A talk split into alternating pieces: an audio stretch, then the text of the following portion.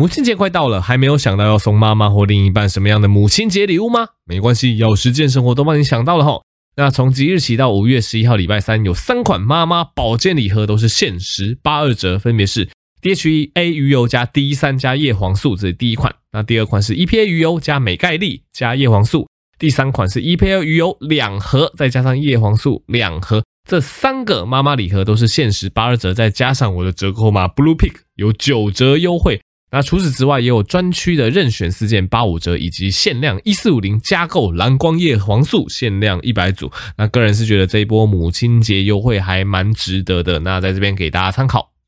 好的，欢迎回到苍狼哥的频道吼。那一开始来跟大家分享一下我这个月所做的健康检查报告。哼，有些人可能会傻眼，想说啊，苍狼哥你自己的健康检查报告你自己看就好，跟我们分享干嘛呢？那基本上我的频道吼，在三个月之前有拍了一部，就是我健康检查报告的一个讲解。诶，那一部其实广受好评，诶，它的观看数应该有十来万、二十几万了吼。那总之那一部影片，我就是拿着一份，就是我的这个字啊，都红彤彤的健康检查报告，然后跟大家讲说，大家你看我身体多糟糕啊，我做了哪些事情啊，所以这三个月我要好好的调整，看一下我的这个状况到底有没有改善。那其实已经过了四个月了，那我们来看一下。这一次的健康检查报告怎么样？好了，那一样，我这一部其实之后大概也会拍成一部影片，那我在影片里面会讲得更仔细。对，今天只是稍微浏览带过而已。那首先是先看一下这个代谢的一个部分啦。其实我的代谢上一份报告哈比较有问题的是血脂跟胆固醇的部分。对，我的血糖一直以来空腹血糖八十几都算 OK 的哈，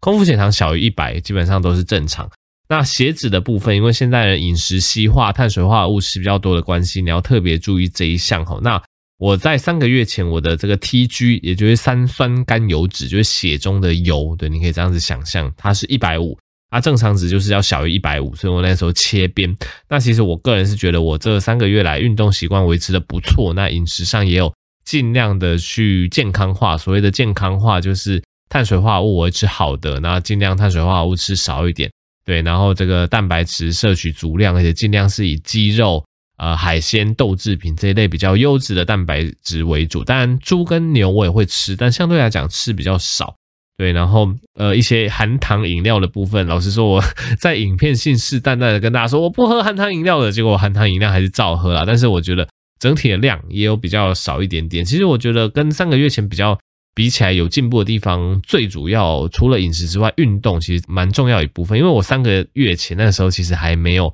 合作的一个经纪公司，我觉得这一点很重要。因为那个时候真的很忙，那很忙处理这些合作案，处理这些影片，处理看诊的事情。老实说，没有什么时间运动。那我是在十二月底开始有跟现在大家也看得出来的影片比较精致了，然后拍的题材比较多样化，主要就是因为开始有经纪公司方面的一个合作吼，那其实呃蛮大幅。减少我工作上的一些呃 loading 这样子，所以其实我比较有时间运动，所以我觉得运动量跟三个月比起来，其实呃好蛮多的。那我这一次三酸甘油酯就是从一百五降到八十五，哇，基本上直接砍半哦，很好。然后三个月前我的高密度胆固醇 HDL，对 HDL 这个，如果你有健康检查，你可以稍微注意一下这个 HDL 跟 LDL 哈。HDL 高密度胆固醇基本上是指比较好的胆固醇，一般来讲要大于四十。然后我在三个月前那个时候好像只有三十左右，反正是红字就不够高，都跟饮食跟运动有关系。那这一次是四十五，对，就回到一个正常值了。那低密度胆固醇倒是三个月前跟现在都是正常的，这没有什么好讲。那再来就是尿酸的部分啦，因为其实我一直以来都是一个高尿酸体质。我大学的时候那个健康检查是抽血，尿酸就已经偏高了。那呃，虽然说尿酸大家比较担心的第一个是痛风，对，如果你尿酸长期高于七。八这种数值以上吼，有时候到三十五岁、四十岁就容易有痛风的表现。那痛风的表现吼，大部分最常发生的是在这个两只脚的大拇指的一个地方，通常是在这个两边大拇指的内侧。对，这个是痛风，呃，这个尿酸结晶最常在那边沉积吼，那引发发炎的一个关节。那除此之外，你的手，呃，你的这个膝盖啊、大关节也有可能是痛风会去攻击的地方啦。那更严重的痛风，我以前在美国实习的时候，那时候有一个遇到一个黑人，印象很深刻哦，很大只，痛风指数爆表，我记得他尿酸应该大于十吧，然后他痛风发作起来是痛不欲生，还是整个沉积到他的皮肤皮下，整个都红肿痛，稍微手指或者是甚至是卫生纸稍微给他划到都痛到尖叫的那一种，对，这种就是非常严重的痛风。那呃，台湾人的身材一般来讲比较不会到那么严重的痛风。不过如果你真的是两只脚的这个大拇指哦内侧，哎，有时候关节稍微有点痛，哎，你可能担心要是不是这个痛风发作，可能要去验一下尿酸。那总之，我一直以来都是一个高尿酸的体质啦。那大学时候那个时候验尿酸就七点多了，那三个月前那个时候验是八点多，那时候就哇不得了，尿酸好高啊！虽然说我痛风是都没有发作啊，那这次透过一些饮食跟运动的一些控制，这次尿酸大概降了一，从八点一降到七点一，但还是红字的，因为男生的尿酸基本上大于七就会是红字的，所以这部分是有进步啦，但还有持续进步的空间。那黄疸的部分，因为影片也跟大家讲过，其实我一直以来都有黄疸，就是我的。呃，总胆红素都比较高。那这个从呃大学那时候，因为念医学院嘛，其实就有给师长啊检查过啊，怎么样？其实没有找出什么特别原因，后来就被叮嘱说你就啊就追踪就好。所以这几年追踪黄疸的值差不多是二上下，虽然说是红字，但也没有持续上升，所以我就没有管它。然后肝功能指数是有呃回到正常，上一次好像有点高吧，我记得有点忘记了。然后血球的部分是没有什么贫血或者是。呃，什么白血球啊、血小板的问题，但是可能不知道是不是近期有点感冒还是怎么样，我的那个嗜中性球跟淋巴球的一个比例有点倒过来齁。那这部分更详细的，我之后会拍成一部影片解析。好啦，那总结来讲，这次的健康检查报告跟三个月前比起来，其实是有蛮显著进步的，主要是这个血中的三酸甘油酯以及血中的尿酸的部分。那这一类代谢的指标哈。老实说，他平常都不会给你造成什么样的一个症状啦，因为其实这一类代谢，不管是血糖、血脂啊、胆固醇这一类，它高异常的话，顶多就是开始堵塞你的血管嘛，啊，塞久了，可能要塞到你至少四五十、五六十岁之后，它可能才会就是产生所谓的什么心肌梗塞啊、中风啊，对啊，甚至这个尿酸高，可能会长时间会影响到你的这个肾功能啊，那血糖有这个糖尿病的人也会影响到肾功能啊，所以我的意思是说。这一类的所谓的代谢指标，其实你不抽血检查，你自己常常是没有办法察觉的哈。所以像我三十岁了，那我三四个月前检查就发现，哇，这个红字很多，所以我就可以有自主意识到我要再去加强我的饮食跟运动，去把它控制下来。所以我其实就是建议说，如果你已经，我是觉得二十几岁大概不用特别做什么健康检查了，除非你是 BMI 的体重，或者是有一些真的身体一些特别的异状，你可以考虑二十几岁。跟你的医生讨论看看要不要检查，但我自己自己会觉得啦，三十岁之后，其实大概你就可以找时间去做一下你这个健康检查。如果公司有提供，那当然更好。那如果有一些血糖、血脂，有一些代谢的问题，你可能就要开始控制了哈。因为毕竟我们都是希望这些问题以后不要变成大问题，以免拖累自己的健康，甚至拖累这个家人的生活。所以这个就是给大家参考。好的，那么第二个议题来跟大家聊一下这个儿童的疫苗啦。那我想儿童疫苗应该是近期家长最担心的一个部分。那我在上礼拜的这个呃 YouTube 有分析一部我自己对于目前呃六到十一岁接种莫德纳疫苗的看法。对啊，当然这只是比较粗浅、比较浅显的分析。那今天是要跟大家来讲一下美国儿科医学会对于小朋友打疫苗的看法。那我简单做个结论，就是。美国的儿科医学会，他们是建议五岁以上的小朋友以及青少年要接种新冠疫苗的。那前提当然是没有禁忌症。所谓的禁忌症，例如说他可能就是对疫苗严重过敏啊，或者是有非常严重的不良反应那种叫禁忌症。所以简单来说，美国医学会是建议就是五岁以上的儿童是要打疫苗的。那当然，大家这个家长会去权衡的，就是。所谓的染疫的这个几率嘛，重症的几率嘛，跟打疫苗的风险，这个家长会去这研判。那我自己是觉得啊，因为现在目前看起来欧米狂在台湾已经大爆发，而且势必看起来目前就是要走向一个共存的极致，所以我们其实是可以很合理的推论，之后您的小孩或是你自己。去感染到 Omicron 的机会应该是非常非常的高的，对，你可以去看，反正国外都有数据可以去遵循嘛。你看国外可能很多地方都已经超过五十 percent 的人有感染过这个新冠肺炎了嘛，所以台湾在目前，如果我们真的是要慢慢走向共存，你可以预期之后绝对是大部分的人都会得到这个 COVID-19 这样子。所以其实以目前的一个状况看起来，你的小朋友之后不管多么不让他去接触人群还是怎么，你不可能永远把他锁在家里面嘛，所以他往后。我们长时间来看，他得到 Omicron 的机会一定是非常的高的，对，所以你可以假设说他蛮大的机会就是会得到 Omicron，所以其实我们去比较的就是，呃，得到 Omicron 之后重症的风险跟打疫苗的一些风险去做一个比较。那在你这个小朋友之后有非常大的机会会得到 Omicron 的情况下，其实两者比较起来，打疫苗相对来讲还是比较有效率，而且它的一个不良反应还是相对小的吼。那其实打不管是 mRNA 疫苗，你说这个莫德纳还好，BNT 疫苗也好，家长比较担心的就是心肌炎嘛。对，那这个美国目前做的研究也指出来，这一类青少年青年吼，他们接种呃这个两剂疫苗后，男性心肌炎的风险。他把这个打疫苗的风险我们抓出来算嘛，然后跟你得到新冠肺炎而产生心肌炎的风险抓出来算，发现因为新冠肺炎得到心肌炎的这个风险比接种疫苗还要高了六倍。对，所以大家要有一个概念，并不是你打疫苗才有这个一点点心肌炎风险，不是哦。其实新冠病毒本身大家应该也知道嘛，新冠病毒本身它除了像我们最近看到那个两岁的孩童，因为很不幸感染这个欧米康过世，他其实是这个脑炎。对，那其实新冠的病毒不只会造成一般的感冒，它也有可能会造成肺炎，有可能会造成脑炎，也有可能会造成心肌炎。对，所以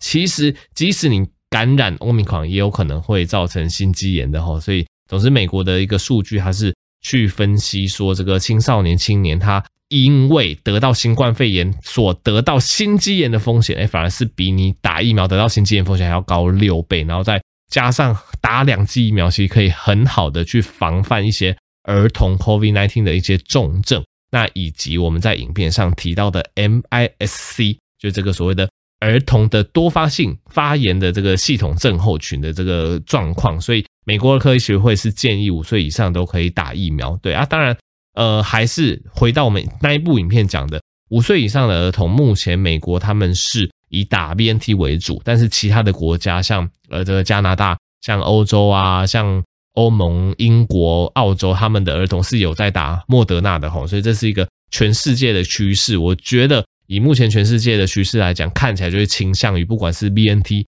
还是莫德纳，都算是安全有效的，可以接种在这个儿童身上。那当然他们的这个。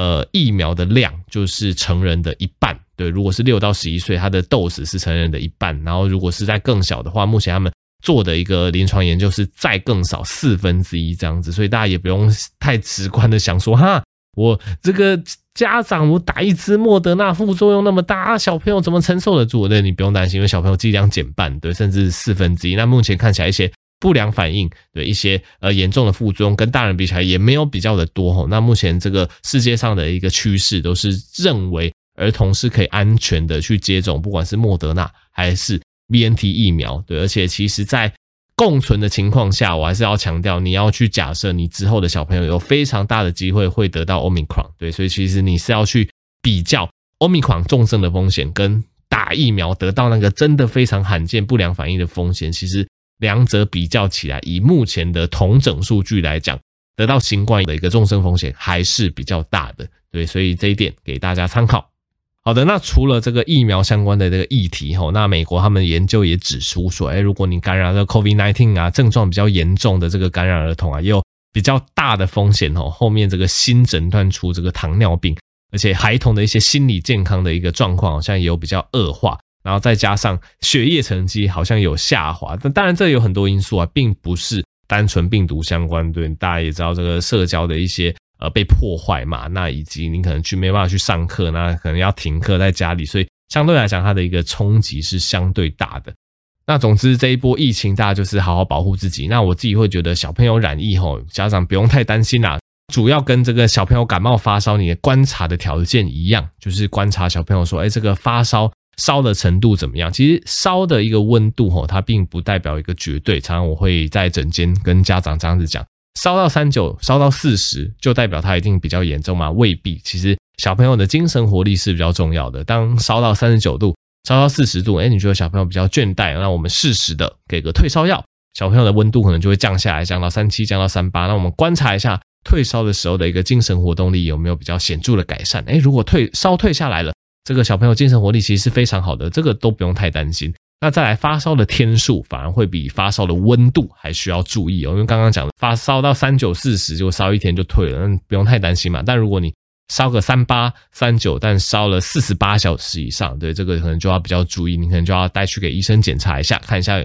除了可能像感冒的症状，有没有怀疑其他的一个重症的一个表现呐？那像刚刚讲的这个呃精神活力，它是一个非常重要的一个指标吼。如果小朋友就算他没有什么烧，他微烧三七点多三八，但他的精神活力在你给他吃退烧药之后还是很不对劲，完全提不起劲，然后完全不想跟你玩，对平常好玩的东西完全没有兴趣，这个反而是家长要比较担心的点，或是甚至有一些意识上的不对劲，那全身抽筋、意识丧失，对，如果有遇到这些状况，都是一些重症可能的表现，那一定要赶快送医后。好的，那么今天的第二个议题，我来跟大家聊一下所谓的“一六八断食”。这断食也是近几年非常夯的东西啦。那我先简介一下什么叫做“一六八断食”。一六八断食就是说，一天我们有二十四小时嘛，那二十四小时内，我们只有其中连续八个小时是我们可以进食食物的一个区间，剩下十六个小时是不能吃所谓的有热量食物的区间，所以我们叫做“一六八断食”。那因为我实行过，所以我可以跟大家简单分享那个时候我怎么实行的。那个时候一六八断食，我的实行就是因为我只有八个小时连续的时间可以吃东西，我所以我是抓在那个中午十二点到晚上八点是我的进食区间。对，所以简单来说，我就是不吃早餐。我不吃早早餐，那个时候就觉得很饿嘛，因为你已经习惯吃早餐。然后我中午十二点我就会去吃午餐，对，所以我第一餐就吃午餐了。那中午十二点吃午餐。那个时候我进行一六八断食，我只是想要体验一下它的感觉。其实我并没有想要减重，对，所以我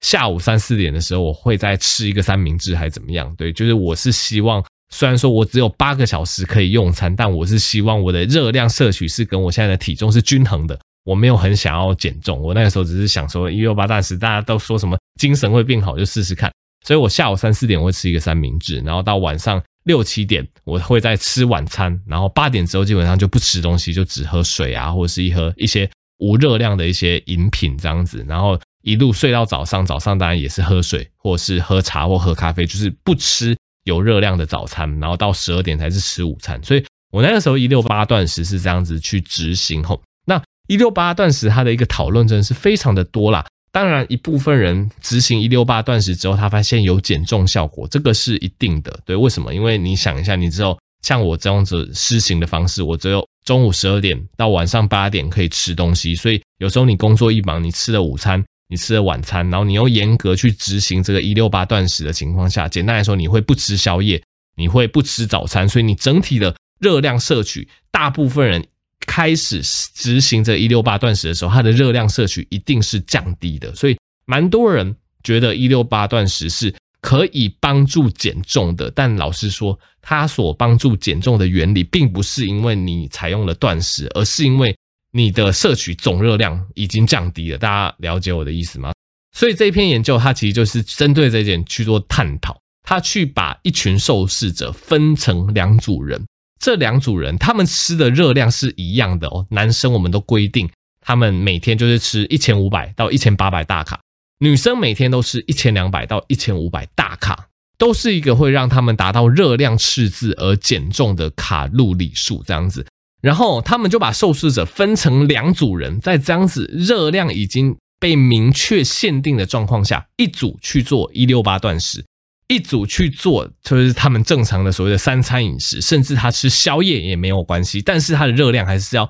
严格的被限制在他们所规定的范围内。那结论是什么样的？结论是，不管你有没有在做一六八断食，还是你是一般来讲吃三餐，甚至是吃宵夜的组别，只要你的热量都被限制在像男生一千五到一千八，女生一千二到一千五，只要你的热量是被限制住了。这两组人的减重效果是一模一样的，对，所以这篇研究其实它等于是间接的去探讨说，这个一六八断食它对于减重的一个帮助性到底在哪？那这篇研究就是很明确的跟你说，一六八断食之所以会造成减重，其实很简单，就是因为你摄取的热量减低了。对，今天就算你不做一六八断食，你去限制你每天吃的热量，对，你去男性你去限制。你吃一千五到一千八，女性你去吃一千二到一千五，哎，就算你没有做一六八断食，你一样成功的减重，而且减重的效果跟你做一六八断食是一样的。对，所以我觉得这篇研究它老实说完全不出我的意外，因为我一开始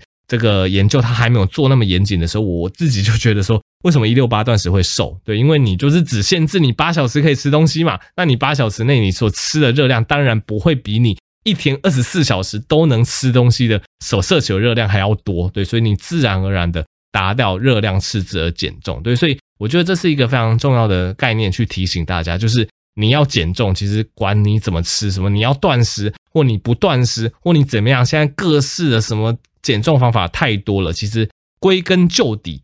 讲到最后还是四个字：热量赤字。只要你一天所吃的热量可以达到热量赤字，它小于你一天的消耗的热量的话，那你一定会瘦，哪怕你是要吃断食的方式，还是你。一样，一天吃三餐，甚至吃宵夜，你还是可以吃宵夜啊！只要你有控制你的热量，你还是会瘦的。所以我想这是这篇研究一个很大的一个结果，供大家参考。那老实说，你这样说一六八断食就没有意义吗？其实也不对，因为一六八断食哦，之前除了有研究做出说，诶，它有减重的效果之外，因为就像今天讲的，它是热量赤字而达到减重，它其实也有其他的好处，例如说，呃，你在十六小时断食的那段期间，可能。呃，例如说你的一些生长激素的分泌会增加，你的一些胰岛素阻抗有可能会降低，还怎么样？总之，它有另外一六八断食额外的好处，我在这边就先不提。但是呢，如果你是要追求减重的族群，你听完这篇研究，你就要知道说，其实热量的一个限制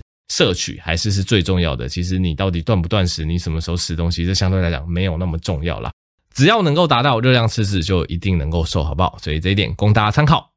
好的，不知不觉其实也讲了二十分钟。原本今天有第三个议题，但相对不重要，我们下下周再跟大家分享第三个议题。好了，好，那总之今天就是跟大家分享一下我的健康检查，那也是鼓励大家，呃，三十岁之后呢，其实可以稍微去做个健康检查，看一下是不是数值上已经开始出现一些问题，你可以做一些生活形态的调整了。那再来就是跟大家分享这个儿童的疫苗，那再来就是一六八断食的部分，希望对大家有帮助。好，那喜欢我的频道，记得持续订阅，可以分享给更多亲朋好友。这个苍蓝鸽医学通识这个 podcast，那也可以到 Apple Podcast 留下五星留言，跟你想要问的问题，之后有机会就会做 Q&A 的集数回答各位哦。好，那也可以支持药师健生活保健食品，输入折扣码 bluepig 就有九折优惠。我们就下集再见喽，拜拜。